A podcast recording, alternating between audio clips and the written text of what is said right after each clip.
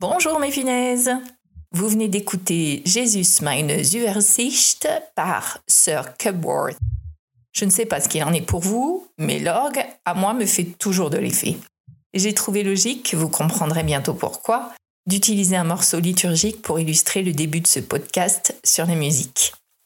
J'ai un piano chez moi et l'autre jour, ma cadette rythmait son usage par les notes chantées à voix haute.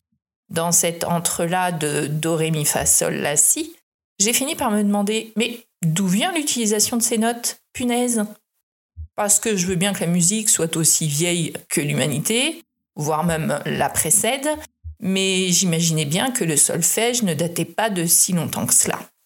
Par contre, en effet, je ne serais guère étonné d'apprendre que les parades nuptiales de dinosaures se composaient de mélodies, à coups de sifflement ou de tape du pied.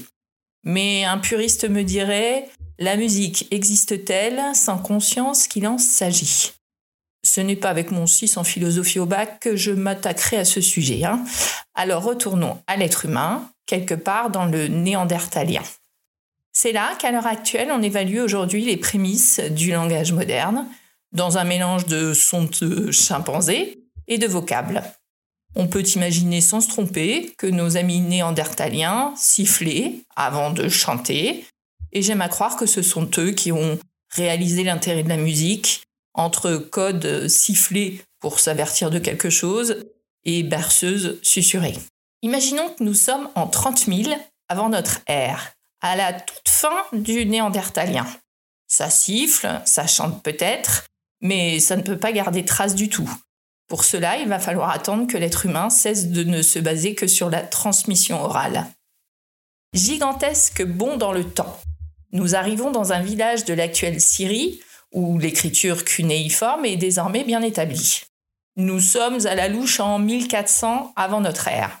C'est là que sont taillées des tablettes d'argile reprenant 36 chants. Ces tablettes ourites sont à l'heure actuelle le plus ancien indice d'essai de transmission de musique de l'humanité. On se doute que cette transmission cherche à se généraliser car on trouve quelques siècles plus tard, au IXe siècle avant notre ère, dans la haute antiquité, des traces d'indications mélodiques sur des tablettes sumériennes. Là, cinq signes cunéiformes, placés à gauche d'un poème religieux, sont censés indiquer la manière de le chanter. Seulement, on recenserait en fait l'usage de 1260 signes musicaux sur la seule période antique. Il était temps de faire le tri.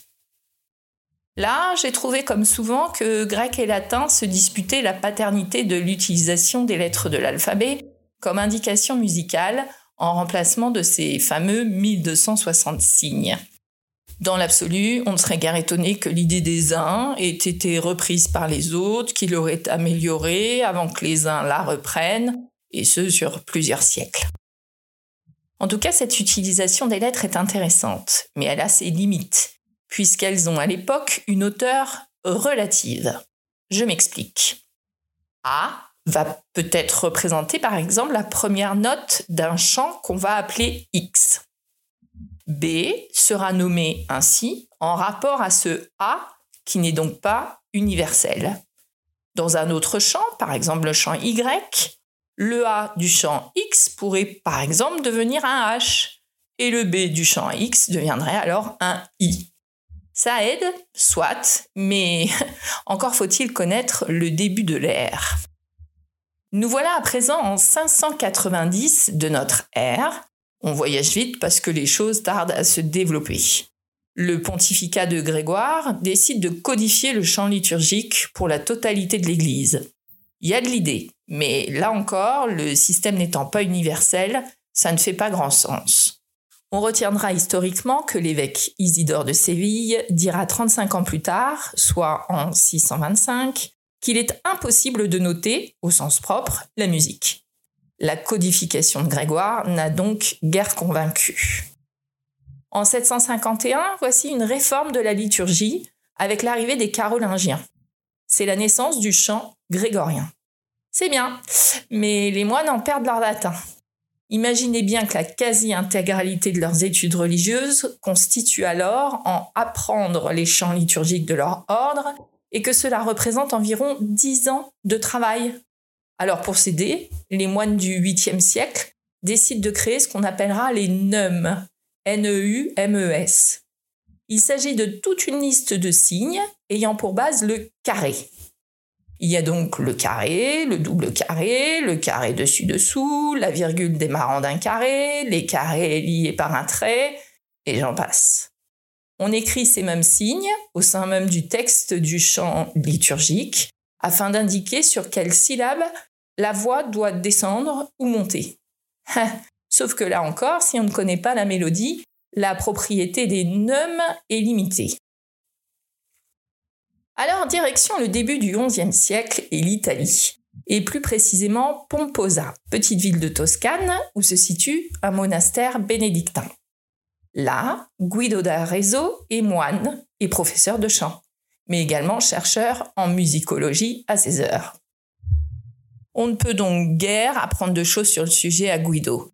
Il maîtrise les neumes, il connaît le système des lettres alphabétiques, mais chaque année, il se retrouve à repartir de zéro avec des nouveaux élèves qui attendent tout de lui. C'est parce qu'il est là et parce qu'il leur parle qu'ils savent à quelle hauteur chanter.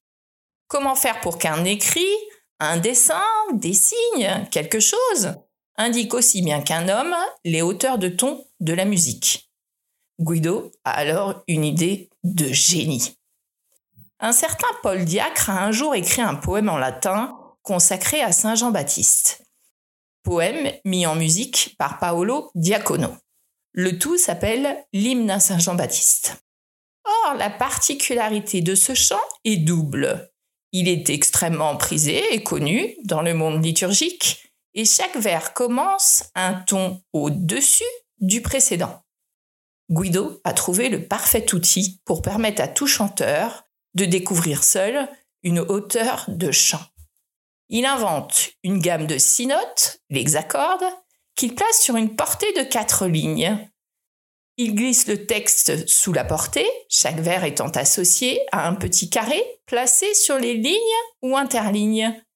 Les notes ont donc désormais une place précise sur les lignes et plus en marge des textes et sont du coup plus facilement repérés et identifiés par le chanteur. Et parce qu'il était pédagogue en diable, si je peux me permettre, et qu'il savait qu'un moyen mnémotechnique est toujours le bienvenu, il décida de nommer chaque note en rapport avec le vers en question.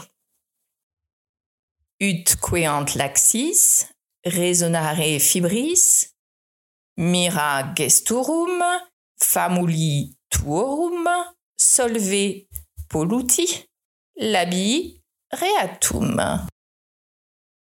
Ut, ré, mi, fa, sol, la. On dit que Guido s'est rendu vers 1030 à Rome présenter sa méthode au pape Jean XIX qui aurait été conquis. Quoi qu'il en soit, c'est bientôt tout le monde latin qui le sera. Au XVIe siècle, un autre moine, Anselme de Flandre, décide de rajouter une note. Le vers suivant de l'hymne à Saint Jean-Baptiste étant Sancte Johannes, il prend ce S et ce I, car en latin, Johannes commence bien par un I, et l'appelle Si. Quant à ce ut, transformé en Do, il faut encore attendre un peu. C'est de nouveau un Italien, le compositeur Giovanni Bondoncini, qui semble être le premier à parler du remplacement dans son Musico Pratico de 1673. On hésite par contre toujours quant à l'origine de ce nom Do. Cela pourrait être un hommage au musicien italien Doni, mais plus vraisemblablement la première syllabe de Dominus. La portée s'étend ensuite à cinq lignes et les petits carrés feront place au rond, a priori en raison de problèmes techniques lors de l'arrivée de l'impression. Nous y voilà, grâce à Guido. Mais le monde entier n'a pas totalement adhéré à son travail. Vous n'êtes pas sans savoir que les anglo-saxons utilisent eux toujours les lettres de l'alphabet, leur A étant un La. C'était également le cas des Allemands et de la plupart des Scandinaves, tous ayant le même passé saxon. Par contre, pour les Allemands, le si n'est pas le B, mais le H, comme s'ils voulaient encore tout compliquer. Même si cela a probablement bien servi à Bach, qui, dans la composition de L'art de la fugue, a ainsi pu utiliser les lettres de son nom de famille pour trouver l'inspiration. On dit par ailleurs aussi que c'est parce que les Saxons, britanniques ou autres, ont longtemps eu la prédominance dans les manufactures de piano qu'ils ont gardé cette utilisation de lettres bien plus facile à graver à côté des chevilles de l'instrument pour faciliter le travail des accordeurs. Chez les Japonais, les sept notes de la gamme sont associées au premier caractère de l'iroha, le classement utilisé pour l'apprentissage de la calligraphie. Quant aux Indiens, leur solfège se compose de sept zwara, renvoyant tous et chacun au bruit naturel d'un animal. Le cri du pan, le beuglement de la vache, le bêlement de la chèvre, le son du héron, le chant du rossignol, le hennissement du cheval et, bien évidemment, l'éléphant qui barille. Voilà mes punaises, vous comprenez à présent la référence à la musique liturgique dans l'intro. Petit clin d'œil à Guido qui, par son ingéniosité sans pareil, nous a permis de chanter juste à chaque fois. Enfin, mes enfants vous diraient que avec ou sans Guido, cela ne change rien pour moi. Et pour tout vous dire, j'ai même interdiction de chanter chez moi. Prochain épisode Mais d'où vient le QR code, punaise?